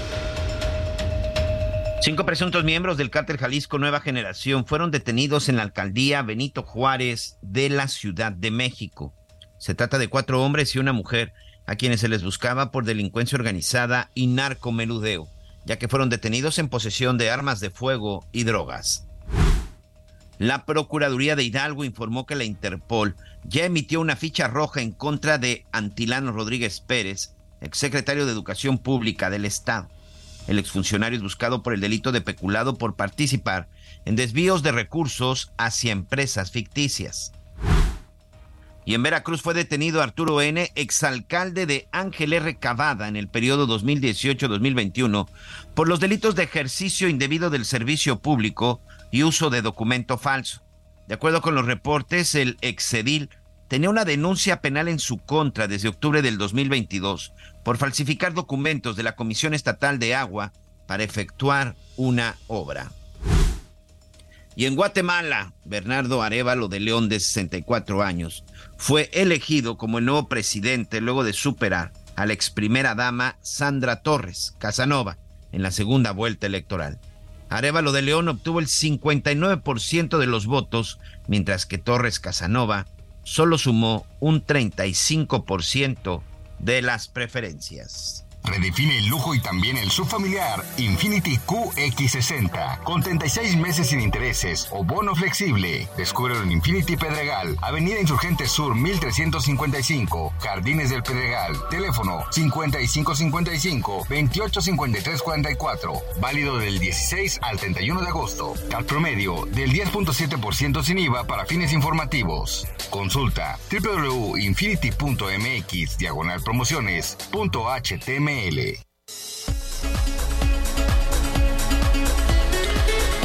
Ay, pues mire, todos los días tenemos Tenemos buenas noticias y también tenemos situaciones este, espantosas, dolorosas. Hay una, el sábado, una pareja, aparentemente, pues aparentemente jóvenes, eh, abandonaron un, un bebé en una cajita, una caja de zapatos probablemente recién nacido, lo envolvieron en una cobija, lo metieron en una caja de zapatos adentro de una bolsa y este lo iban a lanzar ahí un terreno baldío y lo dejaron en la banqueta. Qué cosa tan espantosa. No, no, no se sabe si, si el bebé, no queda muy claro, no Miguel, si el bebé había fallecido de alguna manera.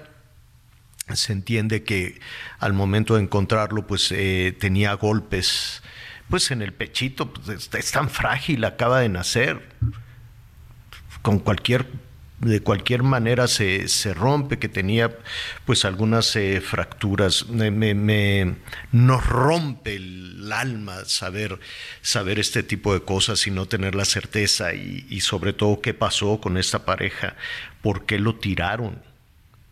¿No? Si había fallecido al momento de su nacimiento, que hay, hay tantas interrogantes. Eso fue el, eh, el sábado por la mañana y el sábado por la tarde pasa un fulano, abre la bolsa, este, no sé, dijo, pues, alguien dejó algo aquí, abre la bolsa, tira la caja, se da cuenta de lo que había y patea la caja, Miguel. Aplasta la caja con el pie y se va. Y se va. ¿Qué, qué, qué humanidad es esta? ¿Qué, ¿Qué está pasando en esta ciudad, en este país? Un poquitito, un poquitito de humanidad. Qué, qué, terrible situación. Y eso sí, nada se sabe. Ya van y ponen ahí la cinta amarilla, pues porque después, hasta el domingo, otros vecinos pues le hablaron a la policía y empezaron ya a investigar. ¿Se sabe algo ya de, de esta situación, de este bebé, de la pareja que además iban en pants y chanclas? Eso quiere decir que... Pues, Viven en la zona. Pues puede ser, no, no, no, no, no, no sí, lo son, sé. Es gente que vive en la zona porque Sí, uno de los avances que se tienen, eh, se tiene plenamente identificados porque hay cámaras de video, porque lo que te iba a comentar es que fue en calles de la colonia Vallejo, en la alcaldía Gustavo Amadero de la Ciudad de México. Es una zona eh, habitada, una zona muy habitada, me atrevería a decir que tiene mucho movimiento, mucha circulación y en donde existen también un despliegue de cámaras de cámaras de seguridad, incluso tanto en las casas, Javier, como en las propias avenidas. Entonces, ya se tiene seguimiento de estas, de, de, algunas cámaras de seguridad de la pareja, como tú bien mencionas, por la vestimenta, se cree que viven en la zona. Además, que no tan sencillo te transportas, no llegaron en ningún vehículo, te transportas o te mueves, pues llevando en una bolsa un bebé, ¿no? O sea, no es tan sencillo y sobre todo, pues representa, pues representa un riesgo. El hecho es que al este el cuerpo de este bebé que dejaron en la calle de Meyerberg eh, y eje central Lázaro Cárdenas, insisto, una avenida muy concurrida, Javier, pues ya se tienen esa, se tiene como parte de las investigaciones. Se espera que en las próximas horas, pues ya sean identificadas y detenidas. Pero lo que sí sabemos también de la necropsia es que sí, cuando lo dejaron el bebé ya estaba muerto. Qué horrible, qué, qué, qué situación. Bueno, pues se murió el bebé tal vez a la hora de nacer, pero abandonarlo en una caja de zapatos, no podías, no sé, no sé, uno puede encontrar, quién sabe qué habrá pensado esta pareja, en fin, pero qué, qué historia terrible, horrorosa la que ahí está pasando. ¿Y cómo saben que, que el bebé ya, estaba, ya, había, ya había fallecido cuando lo abandonaron? Por el tiempo, bueno, eh, hay una serie, hay una serie de datos desde la rigidez del cuerpo y el color. O sea, ya lo dijeron, ya lo dijeron que bueno, ya, ya no resolvieron. Dicho, pero la información que tenemos de lo que hemos estado indagando, porque esto ocurrió el jueves, viernes de la semana pasada, Javier. Exacto. Pero no, está, no, no tienen la certeza de que el bebé lo tiraran muerto. No, han pasado muchas horas. Nadie, ningún bebé sobrevive a la intemperie tantos días, tantas horas. No, este, o sea, sí se, sabe que tenía varias horas, todavía no se determina bien la, la causa de la muerte, pero el bebé tenía por lo menos cuando tenía ya varias horas de haber muerto cuando lo dejaron, Javier. Cuando lo dejaron. Sí. Ah, bueno, digo, qué mal. no lo dejaron vivo, o sea, o sea, si tu pregunta es si lo pudieron haber dejado vivo para que alguien lo localizara, no, no lo abandonaron con vida. Veremos también ahí cómo, cómo ¿Y eso es delito o no pasa nada a los padres? No, por supuesto, por supuesto que sí es delito. Primero, saber las causas de la muerte, que ese, que ese sería el primer delito. Y el segundo delito, pues dejar el cuerpo. Las fracturas, saber es un si delito las que tiene que ver con la, con la inhumación de cadáver. Por saber supuesto, si las señor, fracturas los dos fueron antes o después, ¿no? Si las Sí, fracturas claro, que claro, presentaban. claro. En ambos casos son delitos, señor. Qué, qué terrible, qué historias terribles las que, las que cotidianamente nos encontramos. Vamos a un tema que también tiene mortificados, mortificados a muchos padres de familia.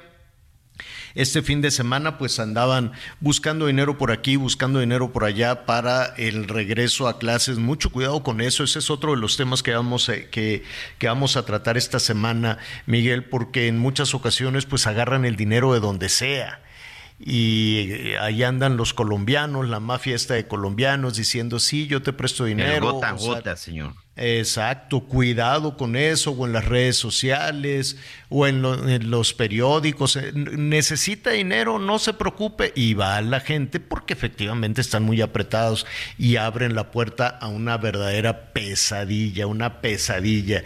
Es mejor ponerse de acuerdo con la escuela y decirle, oye, te voy a mandar a mi niño, te voy a mandar a mi niña, ahí va con dos o tres cuadernos, ya veré cómo le voy mandando lo demás a que le abra usted la puerta a una a una este pues al crimen al crimen yo sé la desesperación que de pronto puedan vivir todas estas personas pero se puede convertir en una situación eh, tremenda. Una semana para el regreso a clases, una lista enorme de útiles escolares, más el- lo- lo- los tenis, el uniforme, el no más la otra lista que le piden, hágase de cuenta el súper y tráigase papel de baño y tráigase jabón y tráigase trapeadores y además tienes que venir a limpiar la escuela. Bueno, eh, ¿y qué, qué hace la Secretaría de Educación?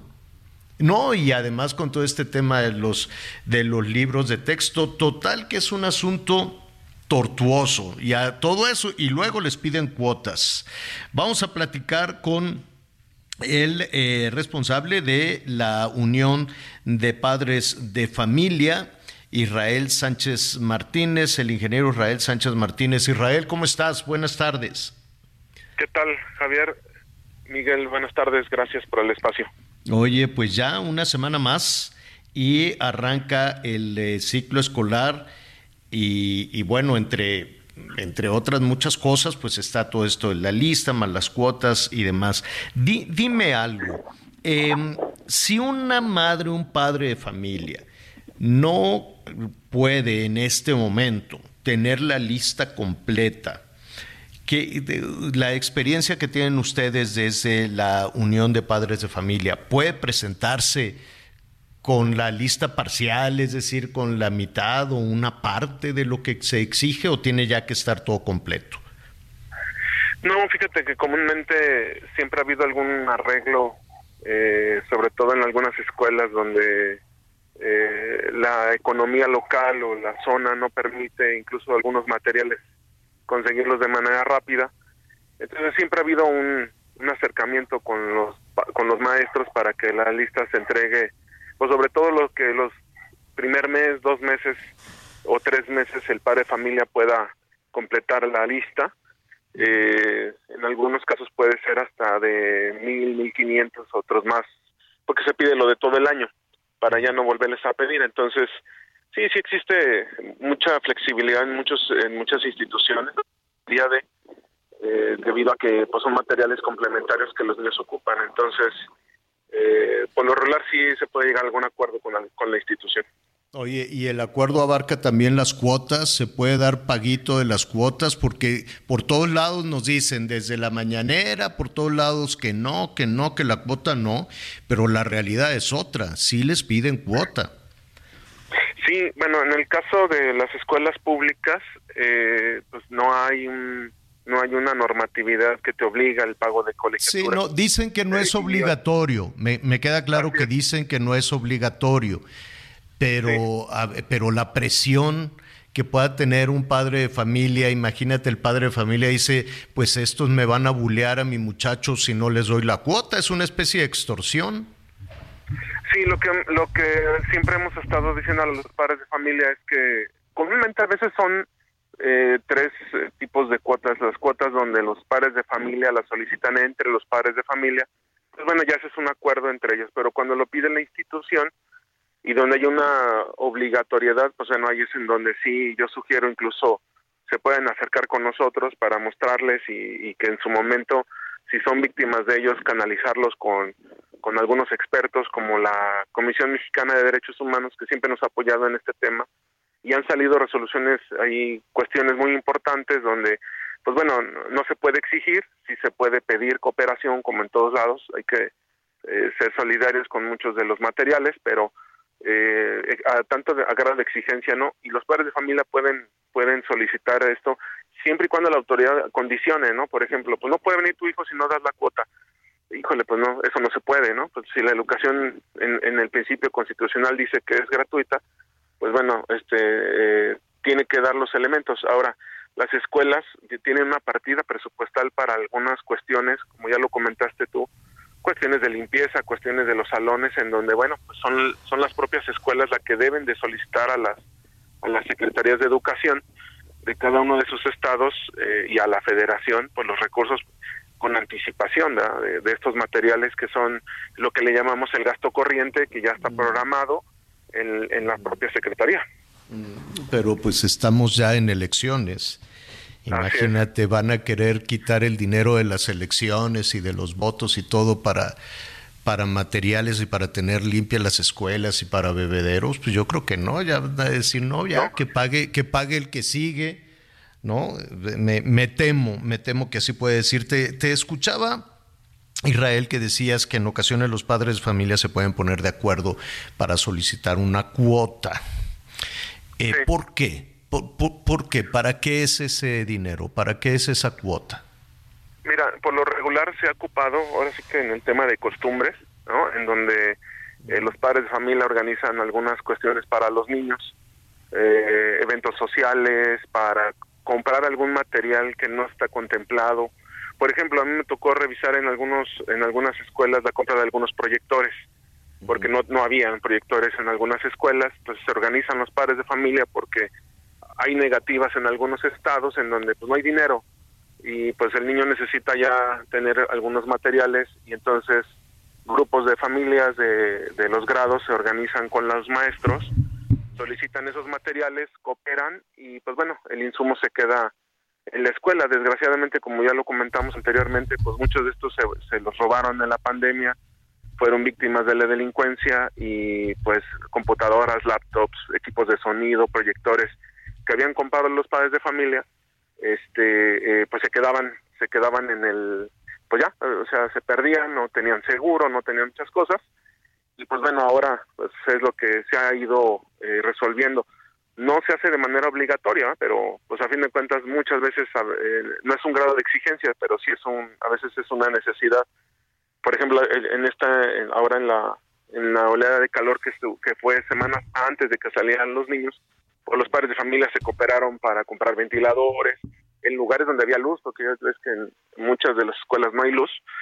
Entonces, eh, como eso, eh, cuestiones sociales como este, compra de algunos regalos, eh, premiar a algunos maestros, en fin, más que nada son como una parte de donde los padres cooperan con algunas cuestiones no obligatorias, pero en algunos casos sí necesarias cuando pues la autoridad no responde a estas necesidades de infraestructura básica que deberían tener las escuelas. Pues eh, ahí está, falta, falta una semana. Poco sabemos todavía de las condiciones.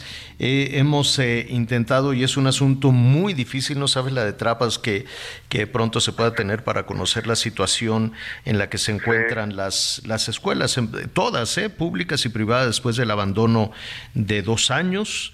Ah, vienen los gastos importantes. Si alguien quiere algún tipo de orientación o de apoyo, ¿cómo pueden entrar en contacto con la Unión de Padres de Familia? Sí, fíjate que en, la página de la Unión es unpf.org.mx. Ahí tenemos un botón de WhatsApp donde pueden eh, canalizar sus inquietudes. Lo que sí es que si son, si ustedes son los padres de familia, llega un llamado de que si son víctimas de algún tipo de, donde ustedes consideren que se les está obligando, pues claro que sí les podemos ayudar en esta parte de que sepan cuáles son sus a sus derechos y, qué hacer en caso de que exista una presión por parte de las autoridades. y hemos logrado, sí hemos logrado casos Estamos, ya lo sabe, ¿no? Se nos cortó aquí la comunicación, estábamos ya despidiendo con Israel, vamos a darle en un momentito más, ¿no? Eh, cómo poder entrar con la UPF, ¿no? Unión de Padres de Familia, UPF punto, uy, a ver, se lo vamos a, preguntar de inmediato para que usted nos diga este Unión Nacional de Padres de Familia. Para que usted entre en contacto y le ayuden y además nos comente cómo se está organizando para este regreso, este regreso a clases. Miguelón, ¿cómo vamos con los comentarios? Precisamente muchos mensajes de nuestros amigos que tienen que ver con este asunto de la de las cuotas voluntarias, este Javier. Y ahí, por ejemplo, buenos días, señora La Torre Miguel, un abrazo desde Jalisco, su servidor, señor Valdés. Ya es demasiado nuestro sistema de ayuda social. ¿Qué pasó con el Fonden? Desapareció en el año 2021 y el dinero dónde fue a dar. No se habla ya de ese fondo de ayuda. Hay que retomarlo, por favor. Muchas familias ocupan ayuda de los desastres naturales. Muchas gracias por su atención. Aquí tengo, dice, hola, buenos días. Aquí en Guadalajara en la escuela te piden la cuota, que no es voluntaria. Esa fuerza, dice. Y los maestros cobran 50 pesos a la semana por el aseo de los salones. ¿Los maestros hacen el aseo de los salones? Ah, muchas gracias, don Carlos Francisco Gómez. Saludos desde Guadalajara, administrador. Excelente inicio de semana para el señor Javier de parte de Antonio. Este, este, en esto es interesante, vamos a investigar a ver si don Antonio nos puede dar más datos. Dice, buenos días, Javier Equipo. Yo también quería quemar todos los libros de texto gratuitos, los de este año, o los destruiría sin excusas, en lo que se decide si son peras o manzanas, y exigiría la impresión de los del año pasado. Ok, Luis Alberto, Luis Alberto Rojano. Ah, tienen algunos problemas con su transmisión en Tuxtla Gutiérrez se está interrumpiendo mucho y yo quiero escuchar bien las noticias, no a medias, nos dice nuestro amigo Juan Manuel Andrade. Buenos días, les hablo de Oaxaca. Aquí en la secundaria técnica número 118 piden la cuota de 350 pesos. El señor Leiva le saluda. Muchas gracias, el señor Leiva. Buen día. Aquí el sistema de usos y costumbres es ya de pensarse, porque quieran o no, es como la ley de que el tuerto en la tierra de los ciegos es el rey ya que no falten más aprovechado y de mala intención, que sea influencia de unos cuantos y después vuelvan doctrinas. Si los libros pueden venir con problemas y más planteados y desarrollados, pero peor, seguir viviendo en la ignorancia, dice nuestro amigo Carlos desde la zona de Tuxtla, de Tuxtla Gutiérrez. Saludos, licenciado Javier La Torre. Lo que le pasó a Miguel Bo no hay vigilancia. El gobierno destruyó las escuelas de policía, la judicial, la academia que está en Iztapalapa en la Policía Federal, me imagino que se refiere a nuestro amigo. Un terreno que ya es una escuela cerrada. ¿Qué va a pasar con la inseguridad? El transporte colectivo, se suben y en un minuto te quitan todo y no hay vigilancia. Saludos, dice el doctor Jerónimo. Hola, equipo bonito, me encanta su programa, los escucho todos los días, es muy agradable saber de personas como este maestro y un hombre tan agradecido. Me llena el alma de esperanza. Bonita semana. Julia Martínez desde Cancún y tenemos también por ahí un mensaje de voz, señor. A ver. Señor Javier Alatorre, eh, mi respeto para usted como un buen eh, comunicador. Yo pienso, vivo en una comunidad de, de Veracruz y como mexicano que soy también, pienso que todo este tipo de problemas que surgen que están surgiendo en nuestro México, pues esto realmente mancha nuestro país. Mancha nuestro país a nivel, a, nivel mundial, por decir algo. Problemas de, de la seguridad, eh, tanto problema, eh, personas que asesinan, que lo roban, la situación como está ahorita todo de caro, las personas manejando su dinero y, luego encima de todo esto pues los, los, los asaltan, los roban y, y, no conforme con esto los asesinan. Esto es algo de a tiro, algo enorme, algo de mucha preocupación en nuestro México. Nuestro México no, no merece, no merece esto. Bueno, señor Javier Alatorre, eh, Dios me lo bendiga y, gracias. Isaías, muchísimas gracias, nuestros amigos que nos eh, sintonizan por allá en Veracruz. Oiga, ya se nos fue, se nos fue el tiempo encima, pero fíjate, fíjate bien, este, al ratito, al ratito, Miguelón, yo creo que hay que empezar a revisar. Neymar, este, pues sí cobró un dinero para irse no, bueno, jugar allá. cobró todo lo que pudo, señor. 100 millones de euros, no sé cuánto le toque a él. Pero no nada más 100 millones de euros, dijo, y además quiero unos carros para ir a dar la vuelta, un Bentley, un no sé cuánto. Y está lesionado, no va a jugar. Digo, pues está bien. A, ver que no va a jugar? No, está lesionado todavía, no, se tienen que esperar ah. un buen rato. Va a estar ahí en su casa un ratito una casona, Miguel, tiene 25 cuartos. No sé para qué, no sé si tiene un familión de Brasil. Vengan, cáiganle aquí a la alberca. 25 cuartos, es un casero, no, no, no. Mire, se nos viene el tiempo encima, pero mañana, pensémosle de aquí a mañana, Miguelón, si te dijeran, oye, pues este, y nuestros amigos también, vénganse a trabajar acá con Miguelón, ¿qué pediría? ¿qué pediría para eso? Miguel Aquino, muchísimas pues, gracias. Pidió, nomás le faltaban pedir camellos porque está allá. Pero bueno, señor, gracias, buen inicio de semana, buen provecho, cuídense de la lluvia, por favor. Nos tienen preocupados todos nuestros amigos de la Ciudad de México. Oiga, ¿qué pediría usted para trabajar con el Miguelón? Mañana nos lo cuenta. Yo soy Javier Alatorre, gracias, muy buenas tardes, muy buen provecho. Gracias por acompañarnos en Las Noticias con Javier La Torre. Ahora sí ya estás muy bien informado.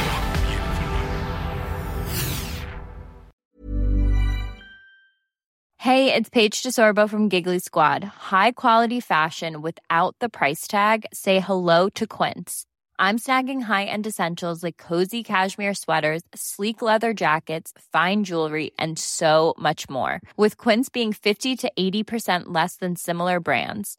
And they partner with factories that prioritize safe, ethical, and responsible manufacturing. I love that. Luxury quality within reach. Go to quince.com slash style to get free shipping and 365 day returns on your next order.